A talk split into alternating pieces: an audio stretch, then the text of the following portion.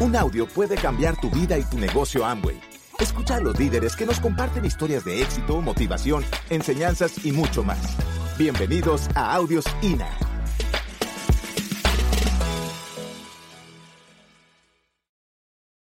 El día de hoy, eh, pues Lorena y yo estamos muy contentos de estar aquí. Entendemos que es un honor y una gran responsabilidad estar en esta tarima. Entonces, te felicito por estar el día de hoy, sábado, a las, ¿qué son? Diez y media de la mañana, ¿sí? ¿Qué es lo que normalmente se hace aquí en Hermosillo a las diez y media de la mañana en sábado? Trabaja, ¿a poco aquí se trabaja los sábados? ¿Sí? ¿En Hermosillo se trabaja los sábados? En Monterrey también, pero no todos. Pues bienvenidos muchachos. Eh, Lore y yo queremos platicarles y compartir con ustedes lo que este negocio ha sido para nosotros, porque sabemos que muchos de ustedes vienen aquí por primera vez. Eh, cuando yo conocí este negocio, yo me enteré del negocio como a los ocho años de edad. Esto para mí no es nuevo, eh, pero he visto en el transcurso de mis años que siempre en todos los tipos o cualquier actividad económica que tú realices, hay retos y oportunidades. Para mí este negocio ha sido uno de los retos más grandes y más importantes de mi vida. Yo lo vi desde pequeño, pero no lo arranqué a los 18 años de edad, como muchos de ustedes lo están haciendo. ¿eh? Eh, nosotros empezamos, pues bueno, eh, somos de Monterrey, Nuevo León. Para los que no nos, no nos conocen, Monterrey. ¿Alguien sabe dónde está Monterrey? Sí, es una ciudad donde está la mejor carne de México. ¿Sí sabían eso? Ay, eh, localistas.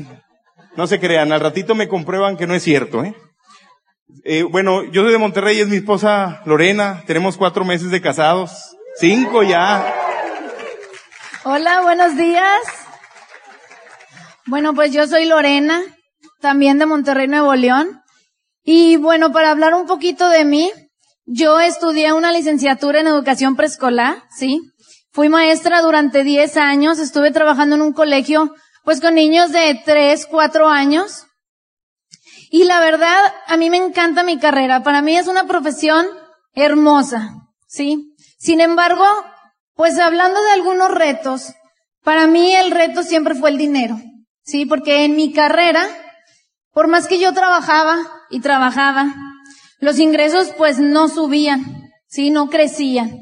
Entonces, cuando a mí se me presenta esta oportunidad del negocio de Amway, yo la verdad pude resolver esos retos económicos que yo tenía y precisamente fue en una convención así como estas, que fue mi primera convención, en donde yo tomé la decisión de hacer este negocio en grande, ¿sí?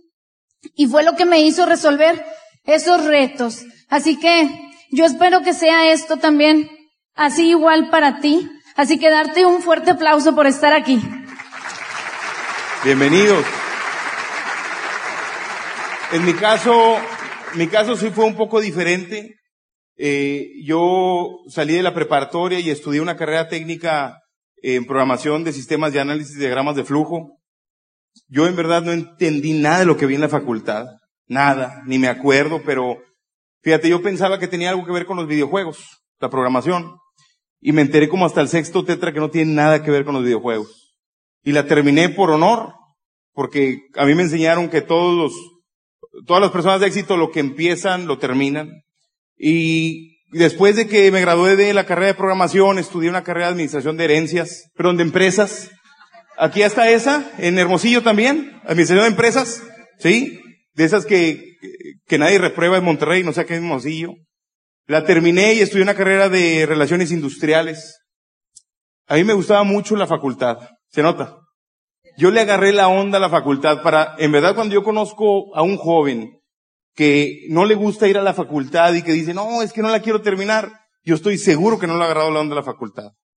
La facultad, eh, cuando tú vas a estudiar a la universidad, no vas a aprender a hacer dinero. Y por eso muchos se frustran y yo, yo entiendo porque yo llegaba a la facultad y aquí a la izquierda tenía el estacionamiento de los maestros. Y aquí a la derecha tenía el estacionamiento de los estudiantes. Y me ponía a reflexionar. ¿En dónde crees que estaban los mejores carros? En la de los estudiantes. y ni uno de ellos era hijo de los maestros. Y yo decía, la facultad no es para eso entonces.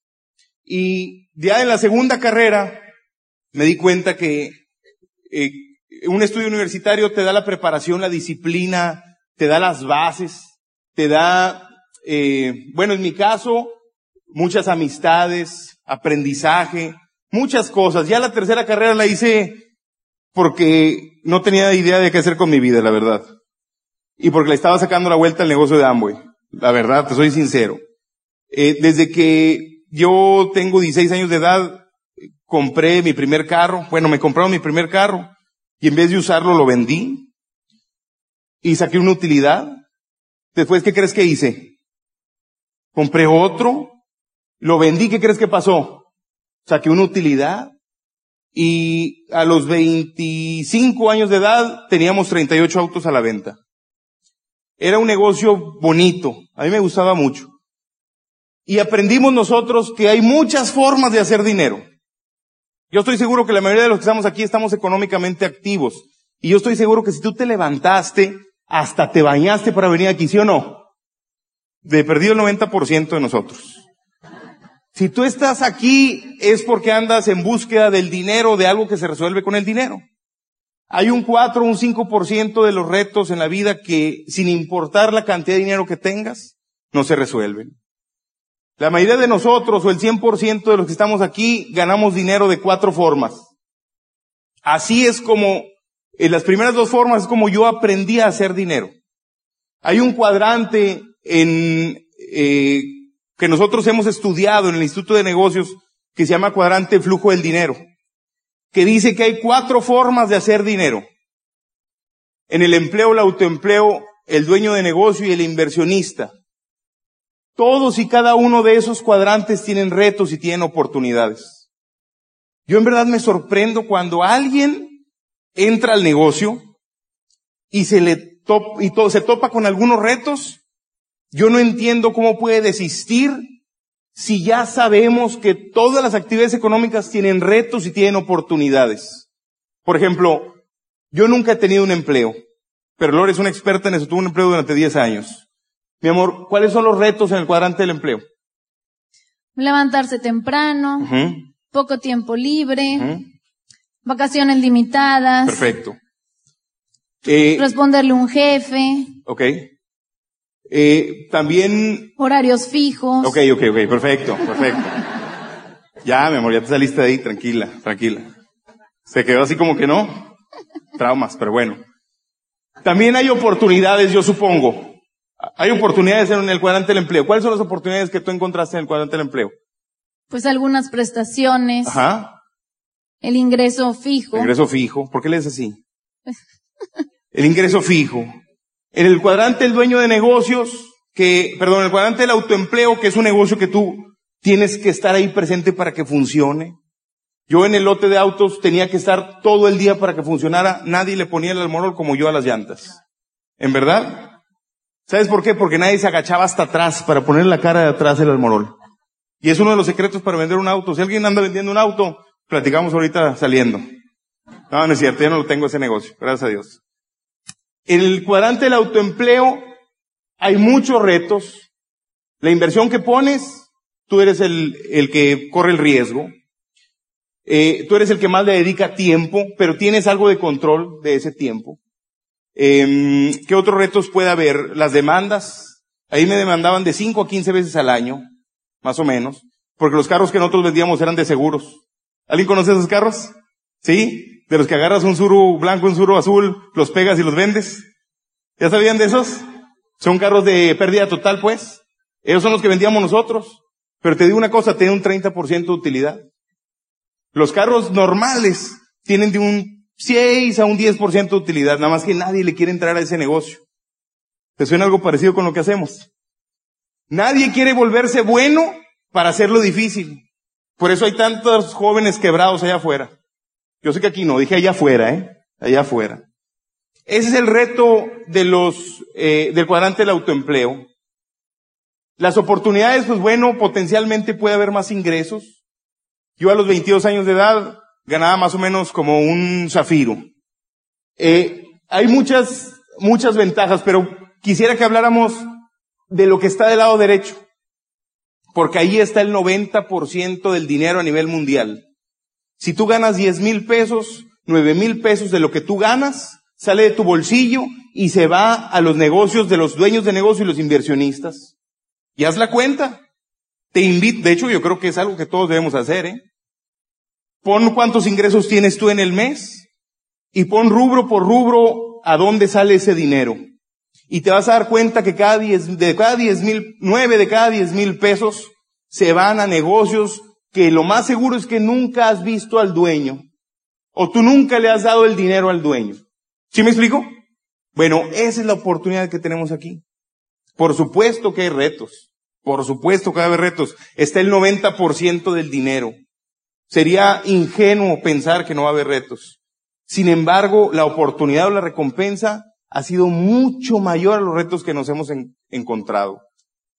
El objetivo de Elore y mío el día de hoy es que identifiques algunos retos que vas a tener tú en tu negocio para eh, así tal vez ayudarte o darte una guía de lo que vas a pasar.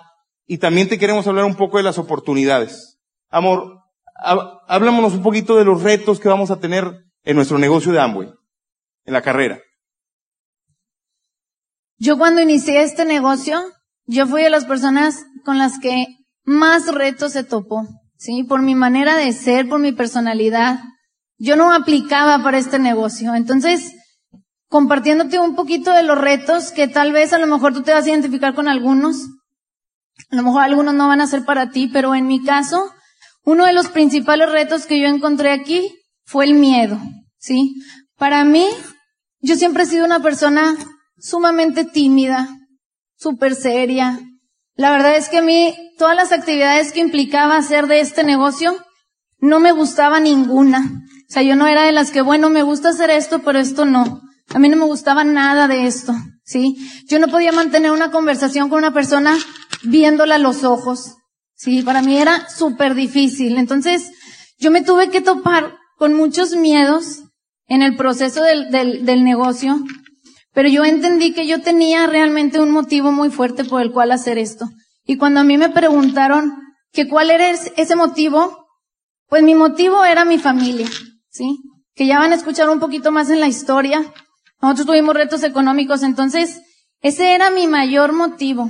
Entonces se cuenta que yo los miedos los tuve que dejar a un lado, porque si no de otra manera yo no iba a poder hacer esto y esto era lo que me ofrecía sacarme de esos retos. Entonces, yo te invito a que tú veas muy dentro de ti realmente lo que quieres hacer con este negocio, porque todo el mundo tenemos un sueño y todo el mundo tenemos algo por lo cual hacer ese negocio. Entonces, yo fue en lo que yo me enfoqué para poder desarrollar y hacer mis miedos a un lado. Y, y aún, a lo mejor vas a seguir teniendo miedos, porque yo los sigo teniendo. Me imagino que todo el mundo los sigue teniendo, pero los haces a un lado dependiendo del motivo por el que tú hagas esto. Y ese fue uno de los retos difíciles para mí. Otro de los retos también que a mí se me dificultaron mucho en el negocio fue la familia. Fíjense, mi familia, a pesar de ser el, el, el motivo más importante, después se convirtió en un reto también. Muy grande, por cierto. No, yo quiero mucho a mi suegra, la verdad. Mi amor. Es otra cosa, es de otro planeta, señora. De otro planeta, literal. Fíjense, mis papás, pues yo vengo de una familia normal, ¿verdad? Este, mis papás a mí me veían, por ejemplo, cuando yo me iba a trabajar al colegio, estaba todo el día trabajando en el colegio toda la mañana. Yo llegaba a la casa y a las 3, 4 de la tarde empezaba asesorías con niños. Yo daba clases de apoyo también en mi casa, pues para tener ingresos adicionales. Y después de eso, cuando entré al negocio, pues en las noches yo terminaba con el último niño a las 7 de la noche y a las 8 Fino pasaba por mí para ir a mostrar planes. Entonces, en mi familia se empezó a sentir esa ausencia, ¿sí? Porque este negocio, pues obviamente lo hacemos en los ratos libres. Y en los ratos libres por lo regular, pues son pocos cuando la gente trabaja y pues son para la familia. Entonces yo en lugar de estar con mi familia, pues me iba a dar planes. Entonces mi familia en un tiempo, pues no lo entendió y se convirtió también en un reto, porque yo llegaba ya, mi papá yo me acuerdo que me decía, ay Lorena, es que tú puro Amway, ya cámbiale, haz otra cosa, ¿por qué no convives? Entonces, yo pasé eso, pero por ejemplo, yo cuando nos íbamos al antro y llegamos a las cuatro de la mañana, ay mijitos, qué bueno que se divirtieron, qué chulos. Pero yo pasé ese reto y me di cuenta que, por ejemplo, hoy en día mis ratos libres son muy diferentes, ¿sí? Y gracias a este negocio, yo mis ratos libres los pasamos Pino y yo con nuestra familia. Tenemos tiempo libre, pues de sobra, que podemos ir a ver a nuestros papás, vamos con sus papás, hacemos cosas que realmente nos gustan y seguimos trabajando el negocio, porque nosotros trabajamos el negocio todos los días, pero un ratito en las noches. Entonces, el tiempo libre ahora es de sobra. Sí, en un principio no lo fue así, pero ahorita mis papás están muy contentos, la verdad. Y bueno, otro de los retos también con los que yo me topé fue la gratificación inmediata. Miren, les voy a dar un ejemplo de gratificación inmediata. Por ejemplo, yo todas las semanas llegaba del colegio, daba asesorías, y cuando yo terminaba a las 7, 8 de la noche, antes de conocer el negocio de Amway, pues yo lo primero que hacía era descansar, ¿sí? Porque uno siente pues que merece esa gratificación, ¿no? Después de haber trabajado toda la semana muy duro, pues lo único que quieres es descansar. Y aún así, yo siendo joven, también hacía planes con mis amigas. Planes con mis amigos, en, en, los fines de semana. Sí, o sea, yo lo único que quería era que ya llegara el viernes, porque como me lo había pasado trabajando toda la semana, lo único que uno quiere es que llegue el viernes, ¿para qué? Para divertirse, para salirse, para despejarse de las actividades. Entonces, yo lo que tuve que hacer con eso, que también me costó trabajo porque como joven, pues uno se quiere divertir. Sí, no quiere andar en, en reuniones o cosas así, pues uno quiere salirse con los amigos. Yo tuve que aplicar lo que es la gratificación postergada. ¿Sí? Por ejemplo, Fino y yo tenemos una regla. Nosotros trabajamos el negocio todos los días. A nosotros nos gusta salir mucho, nos gusta ir a restaurantes, a lo mejor tomarnos algunas cervecitas, nos encanta. Pero por ejemplo, Fino y yo tenemos la regla de que nosotros no nos divertimos ni, ni nos tomamos una bebida si no es fuera de nuestro país. ¿Sí? Y con este negocio, nosotros aprendimos a trabajar el negocio y disfrutarlo después. Por ejemplo, en diciembre nos vamos a ir a Orlando. ¿Sí? Si yo hubiera preferido, la verdad. Y, todos los meses tomamos, ¿eh? Pero fuera de México. Fuera de México. Entonces nosotros preferimos estar trabajando el negocio, pero disfrutar de, de esas oportunidades que el negocio te da. ¿Sí? O sea, por ejemplo, vamos a ir a Orlando. Yo prefiero estar en Orlando que irme al mismo antro todos los fines de semana o irme al mismo restaurante los fines de semana, así que ya conozco.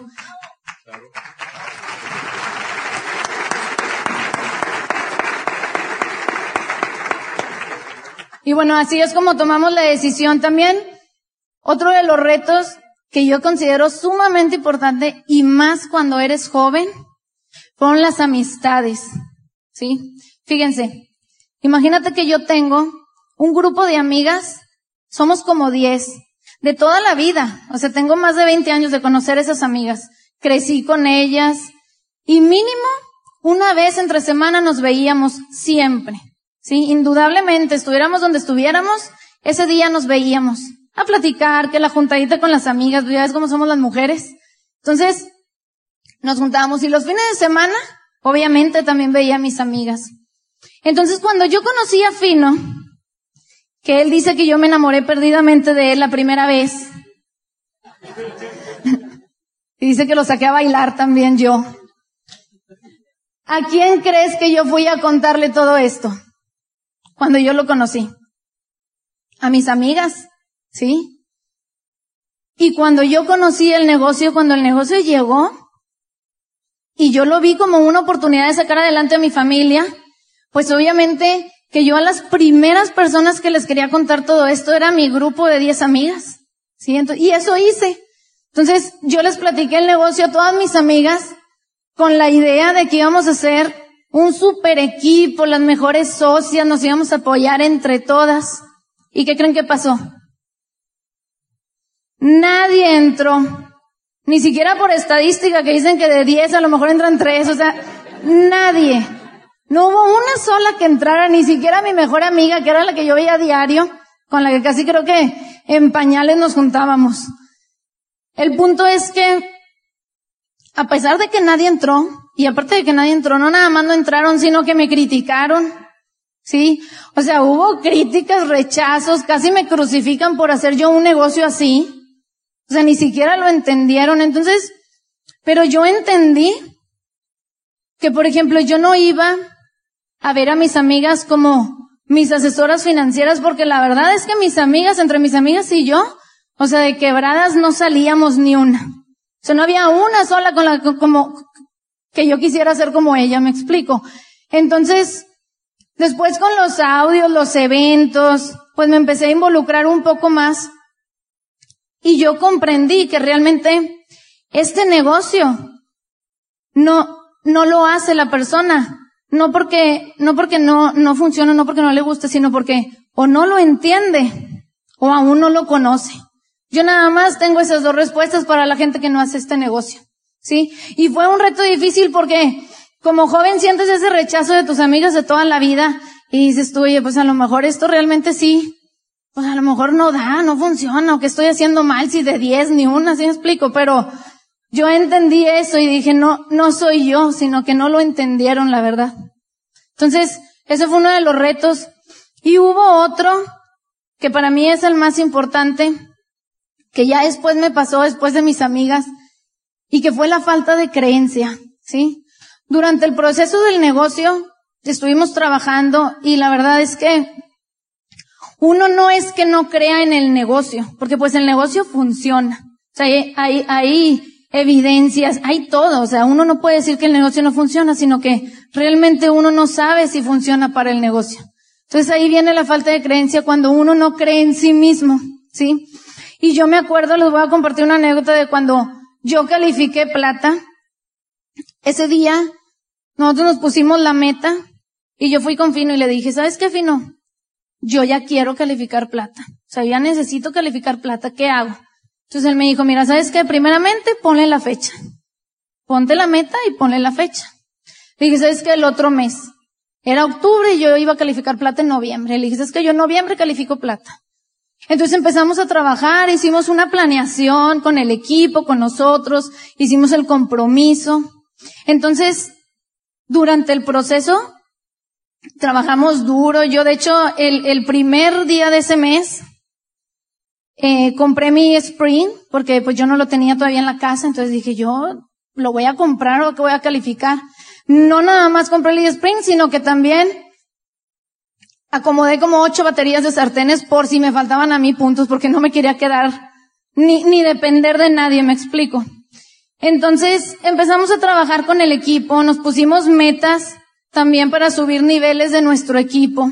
Y todos trabajando juntos muy padre, pero el, el día último de ese mes llegó y yo en la mañana me desperté y la verdad es que me desperté con una duda impresionante porque yo abrí mi, mi, mi página y vi mi mapa y yo tenía la mitad de los puntos para calificar a plata. O sea, yo tenía cinco mil puntos ahí. Y yo decía, ¿sabes qué? pues en un día yo no voy a hacer la mitad, ¿me explico? Entonces llegó Fino por mí ese día, nos íbamos a reunir con el equipo, este, y llega él por mí y me dice, ¿qué onda, Lore? Pues vámonos. Tipo, nos vamos a ver con, con, con tal equipo, luego con otros y así. Y le digo, oye, Fino, pues igual lo dejamos para el otro mes, porque, pues de plano yo creo que no la hago. Entonces me dijo, Fino, ¿por qué? Me dice, si son las 11 de la mañana. Le digo, no, sí, le digo, pero de 11 a 12 de la noche, ¿yo qué voy a hacer? O sea, ¿ya de dónde saco esto? Entonces me empezó a decir, mira, espérate, no hables tú por toda la gente. A ver, vamos a ver. Empezamos a ver el mapa. Nos fuimos, a nosotros nos enseñaron a, a ver el mapa de abajo hacia arriba. Sí, entonces empezamos a ver los, los niveles de nuestro equipo y a ver a quién le faltaban puntos y a quién le íbamos, a quién íbamos a apoyar. Entonces me dice Fino, a ver, esta persona, pues le faltan, no sé, 200 para el 9. Y yo digo, sí, Fino, pero esa persona no los va a hacer. Y lo me dice, ¿por qué? Ya te dijo. Y le digo, no, le digo, pero yo creo que no los va a hacer. ni le digas. O sea, yo ya hablaba hasta por la gente. O sea, aparte de mi falta de creencia en mí misma, también lo tenía en la gente. Entonces, ese día me dijo Fino, mira, ¿sabes qué? Desenfócate eso tantito porque estás muy estresada. Vas a ir a ver a tu equipo, cómo te va a ver con esa cara también, porque eso se transmite totalmente. Cuando a uno le faltan puntos, tiene la cara. Entonces, me dijo, ¿sabes qué? Mira, olvídate de eso. Bueno, nos fuimos a ver al equipo. La verdad, les juro que yo no solté la meta, que casi la andaba soltando. No la solté, pero me desenfoqué un poquito me involucré con mi equipo, me metí muy dentro de mi equipo a ver sus metas, a ver sus niveles, a ver quién iba a subir, cuántos niveles nuevos íbamos a tener. Entonces durante toda la tarde estuvimos haciendo eso, viendo a diferente gente, todos parte del equipo, y al final empezamos a felicitar nuevos niveles de que, ay, 9%, ay, nueva 12, tú nuevo 18, y así. Se empezaron a salir las calificaciones porque realmente, pues grupo había, ¿sí? Entonces yo al estar desenfocada de eso, de repente viene Fino y me dice, ay, una felicitación para la nueva plata. Entonces todos me felicitaron y yo me di cuenta ahí que, que realmente que no, no fue que soltara la meta, sino que me metí en la meta de mi equipo. Sí, y, y conforme fuimos ayudando a la gente, salió la calificación de nosotros. Entonces, a mí Fino me dio una gran lección porque la verdad es que yo se me generó la duda, tenía mucha duda, pero pero él jamás dudó. Fino es de las personas que él nunca duda de su equipo. Él, cualquier persona que inscriba hoy, ya lo ve como un diamante. ¿Sí? Y eso para mí fue una gran lección. Entonces, como, como consejo, yo te digo, nunca, nunca dudes de tu equipo. Porque tú no sabes lo que puede hacer tu equipo. ¿Sí? Y apóyalo. Fino es de las personas que le brinda servicio a su equipo. No le habla el día último para hacer puntos. No le dice, oye, ¿vas a hacer tus puntos o no? O sea, él, él les brinda el servicio durante todo el mes. Y es por eso que así alcanzamos las calificaciones. Gracias por escucharnos. Te esperamos en el siguiente Audio INA.